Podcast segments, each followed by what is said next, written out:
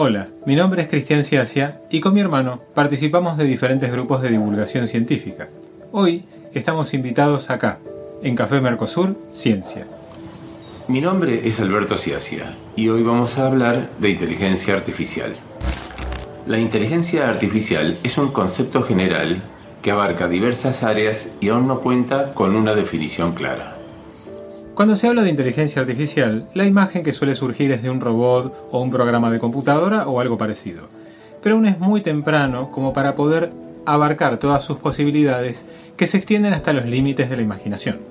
Desde los tiempos de Aristóteles, el ser humano ha tratado de definir la mecánica del pensamiento. Durante la Edad Media se registraron diversos autómatas mecánicos. El que se destaca de aquella época es el turco, el ajedrecista, creado por Wolfgang von Kempelen en 1769, que venció uno a uno a todos sus contrincantes hasta que, finalmente, 85 años después de su creación, fue destruido por un incendio. Luego de su destrucción se descubrió que 15 jugadores de ajedrez fueron los jugadores ocultos dentro de su mecanismo.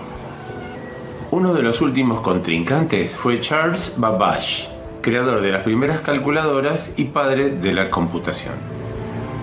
En los tiempos posteriores hubo indeterminados intentos, innumerables intentos de crear algo similar hasta llegar a 1936 junto con Alan Turing, el padre de la computación o uno de los padres de la computación y también uno de los pilares fundamentales de la inteligencia artificial. En 1956, Marvin Minsky, uno de los padres de la inteligencia artificial, utilizó el término en una de sus conferencias. Entre otras cosas, creó el primer simulador de redes neuronales y sentó las bases del casco de realidad virtual de los principios básicos en 1963. Nota. Fue asesor en el film 2001 Odisea Espacial para la creación del personaje de la computadora HAL 9000. Lo siento, Dave. Temo que no puedo hacerlo. Otro hito importante en esta historia fue en 1996, cuando Deep Blue, la supercomputadora creada por IBM, consiguió finalmente vencer a Gary Kasparov, el gran maestro internacional. Es importante destacar la diferencia entre un programa y una inteligencia artificial. Hay programas que tienen comportamientos muy complejos y asemejan una inteligencia artificial, así como uno puede entrenar una mascota para que parezca que sus respuestas forman parte de algún tipo de inteligencia, cuando en realidad no lo es. El programa está diseñado con un fin específico y una inteligencia artificial va aprendiendo de sus interacciones. Básicamente podemos diferenciar entre cuatro tipos de inteligencia artificial. Las que piensan como humanos. Como las redes neuronales artificiales o las supercomputadoras que se usan para toma de decisiones. Las que actúan como humanos imitan el comportamiento humano de diversa forma, como los robots. Las que piensan racionalmente. Intentan emular la lógica y se usan para sistemas expertos, para manejo de enormes volúmenes de datos y también para toma de decisiones. Las que actúan racionalmente y tratan de imitar el comportamiento humano, pero desde artefactos, por ejemplo, las aspiradoras robot. Así llegamos hasta nuestros días, específicamente a 2019, cuando OpenAI lanza GPT-2, la primera inteligencia artificial con la que se puede interactuar en un chat con lenguaje natural. En 2020 se lanza GPT-3 y a partir de 2021 con el lanzamiento de Dalí, comienza una escalada imparable de inteligencias artificiales de todo tipo, en formato de chat, para dibujar, para hacer música y para cientos de actividades. Para dimensionar claramente esta escalada, la primera versión podía manejar 150 millones de datos, la segunda 500 millones de datos y la tercera 175 mil millones de datos. Eso significa que la primera versión podía articular una frase, mientras que la tercera puede escribir un artículo científico y no es sencillo diferenciarlo de uno escrito por un humano.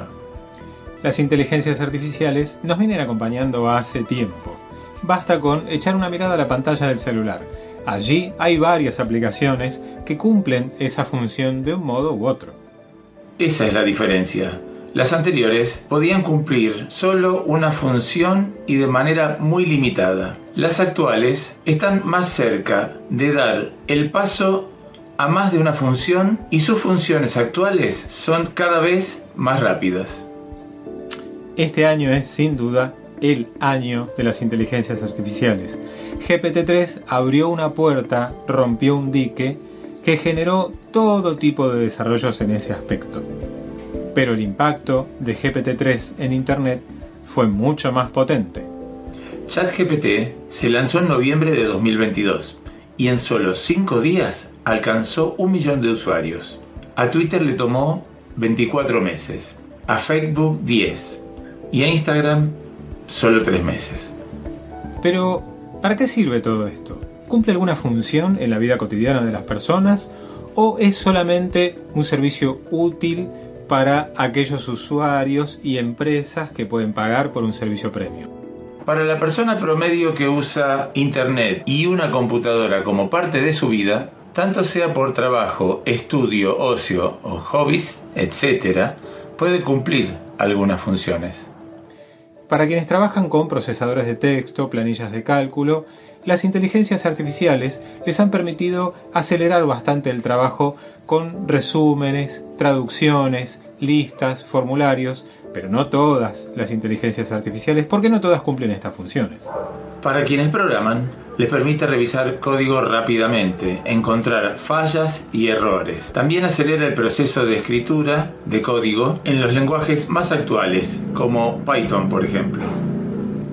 Lo mismo para creadores de contenido, música, imágenes, videos, influencers, todas esas personas que de una forma u otra comparten contenido en Internet y algunos también cobran por ese contenido. Pero para las empresas, ¿cuál sería el beneficio entonces? Las empresas que pueden financiar estos servicios.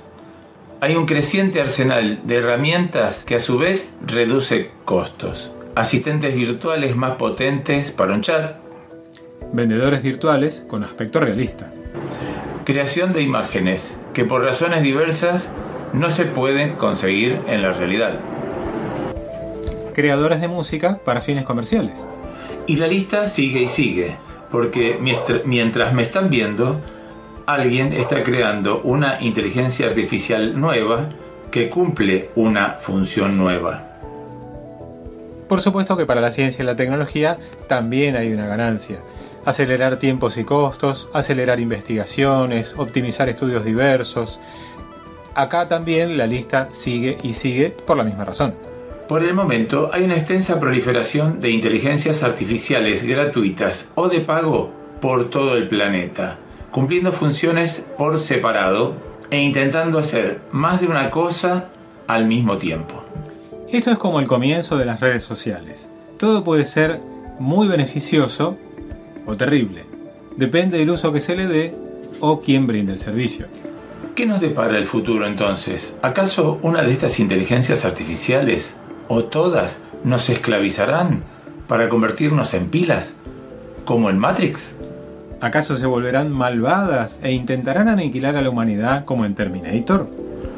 ¿Acaso se volverán nuestros asistentes sin alma y harán nuestro trabajo mientras la humanidad se transforma en una especie sedentaria con problemas de sobrepeso, como en Wally. Es más probable que nos extinga un meteorito o nosotros mismos, pero las inteligencias artificiales no, por lo menos no en lo próximo. El futuro más probable es que se vayan fusionando entre sí para que cumplan más de una función al mismo tiempo. Pero en algún momento podría surgir una inteligencia artificial fuerte, pero es un momento aún alejado en el futuro.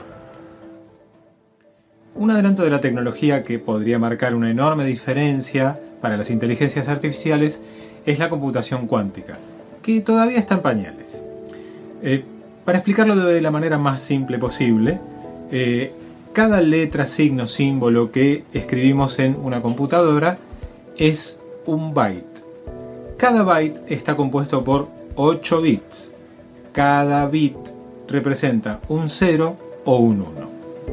Llevado a la computación cuántica, cada bit o, como se le dice en computación cuántica, cada qubit puede ser al mismo tiempo un 0 o un 1. No vamos a profundizar en esto para no embarullarlos. Es una tecnología que todavía está en pañales, pero si en algún momento se perfecciona, para la inteligencia artificial será un antes y un después, y para la humanidad más o menos.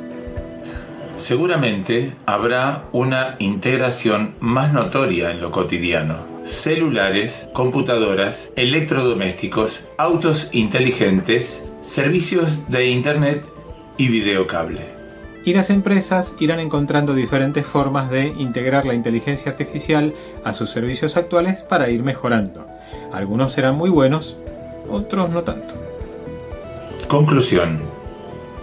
Aunque es una nueva tecnología, evoluciona a pasos de gigante. Sin duda, es un gran adelanto que traerá beneficios en diversas áreas, desde las ciencias hasta el comercio moderno. Estamos viendo un paso muy importante de la tecnología, donde habrá beneficios y contingencias. Y es algo que a nuestros nietos le podremos decir que lo vimos con nuestros propios ojos. Por hoy es todo lo que podemos contarles sobre este tema. Gracias, por acompañarnos.